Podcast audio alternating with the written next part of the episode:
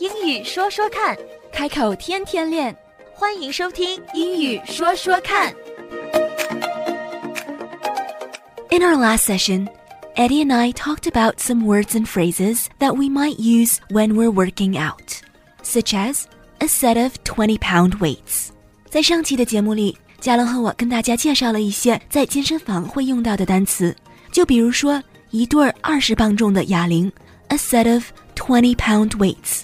那么也借着这句话，a set of twenty pound weights，我们讲到了美式的发音，twenty 与其说 twenty，美式英语的发音会是 twenty。a set of 一对儿一组，与其说 a set of，想要更地道的把它连起来，it sounds like a set of。Did that jog your memory？你想起来了吗？Well, our conversation only just started, so let's continue. 有的时候我在用完器材中间休息的时候，嗯别人跑过来问我你用完了吗？嗯，那其实这个时候我还没有用完，我该怎么回答呀？其实这种情景在日常生活里会经常发生，而且不单单是在健身房。Circumstances like these are not limited to just the gym. It could be at the library, at a printer, at the playground, or anywhere where there's a lot of people sharing something that's meant for the public. 有的时候会在图书馆，有的时候会在操场或者是娱乐场，只要是有很多人去共享、轮着用某些东西、某些设施的话，那么我们都会遇到这些情况。所以今天要学的句子，即便你不是一个爱去健身房的人，也要注意听啊，因为这些话在生活里的很多场景上都会用得上。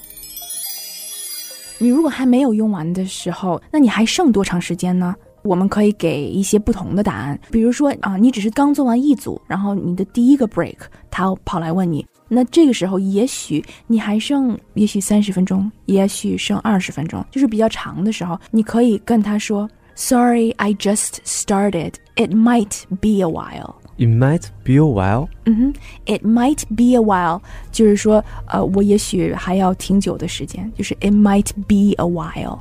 A while 一般是形容比较久的时间，right away 是马上，但是 a while 一般是说还有一阵时间。其实，任何事情只要是还要等一阵时间，就好比如说我们如果在这儿等车的话，嗯哦，车我们刚刚错过去一辆车，然后下一辆车是三十分钟以后才来。The next one is gonna be a while。一般 a while it's gonna be a while 形容的是这还要等一阵子时间啊，呀。就不像我总说 we need wait too long time，、啊这是有语法错误的，对不对？是是，你可以说 We will need to wait for a long time. 啊，we will need To wait to wait for for a long a long time. time。对，但是一般简单的来说，可以用 It's gonna be a while. It's gonna be a while. 对 It's gonna be a while. 对，It's gonna be a while. A 五个 while 单词。A while, while 是 W H I L E. A while 就是一阵子。哦，while。嗯哼。 So the shortest way to tell someone that the wait is gonna be a while is to say, "It's gonna be a while." It's gonna be a while. 如果想要告诉对方还要等一阵子，那么最短的一句话就是这五个字：It's gonna be a while. It's gonna be a while. 我们刚刚讲到了 while 是一阵子，可是在这里还有一个 gonna，gonna 是 g o n n a。gonna 它实际上是两个词 going to 连在了一起。Going to 无论是美式英语还是英式英语，当地人都会把 going to 缩短成为 gonna。It's going to be a while. It's gonna be a while. 但是要注意的是，gonna 只是会用在非正式场景的口语交流之中。有的时候我们会在短信里看到，但是在文章里或者是在书面上，gonna 不是一个正式的单词。It's gonna be a A while， while 对，It's gonna be a while。其实这句话在任何需要等一阵子的情况下都可以说。 It's gonna be a while. 对，It's gonna be a while。 It's gonna be a while. 嗯哼 OK，所以你可以说，如果你刚刚 started your set，你刚刚开始健身的话，那么也就是说，也许你还要有可能要让别人等很久的时对间。对，我就可以你可以直接说 Sorry, I just started. It's gonna be a while. I just started. I just started. 对，start 的过去式嘛，我刚刚开始健身，I just started。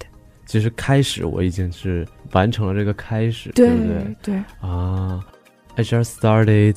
嗯哼，It's gonna be a while， It's gonna be a while. 没错那如果说我马上就要用完了呢？啊。那如果你马上就要用完了的话，你可以说 I'm finishing up，I'm finishing up，或者是 I'm wrapping up。 I'm finishing up. 对，finish 就是完成的 finish，我正在完成这个东西。是是哇，这英语真的很神奇耶 I'm finishing up，up 是上面的 up。 ！I'm finishing up.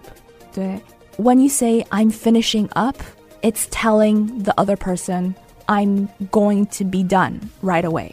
也就是说，你在跟对方说我正在完成我要做的，所以也许他只要等 几分钟而已。那这个时候你可以说 I'm finishing up，或者是 I'm wrapping up。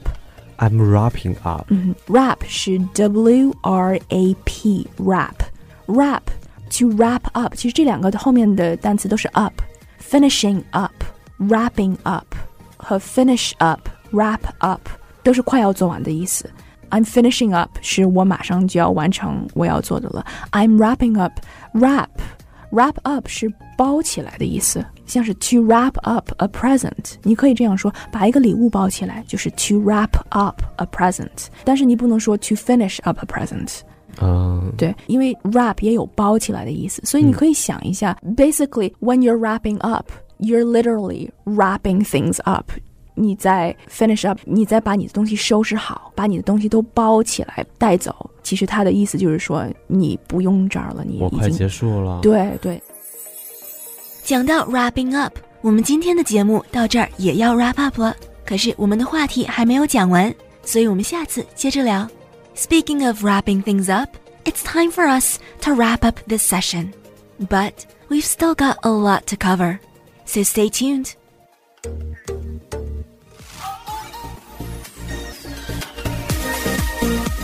语说说看，开口天天练。That's all for now. 今天的节目就到这儿，我们下期节目再会，Don't forget to practice. 不要忘记练习呀。拜拜。拜拜。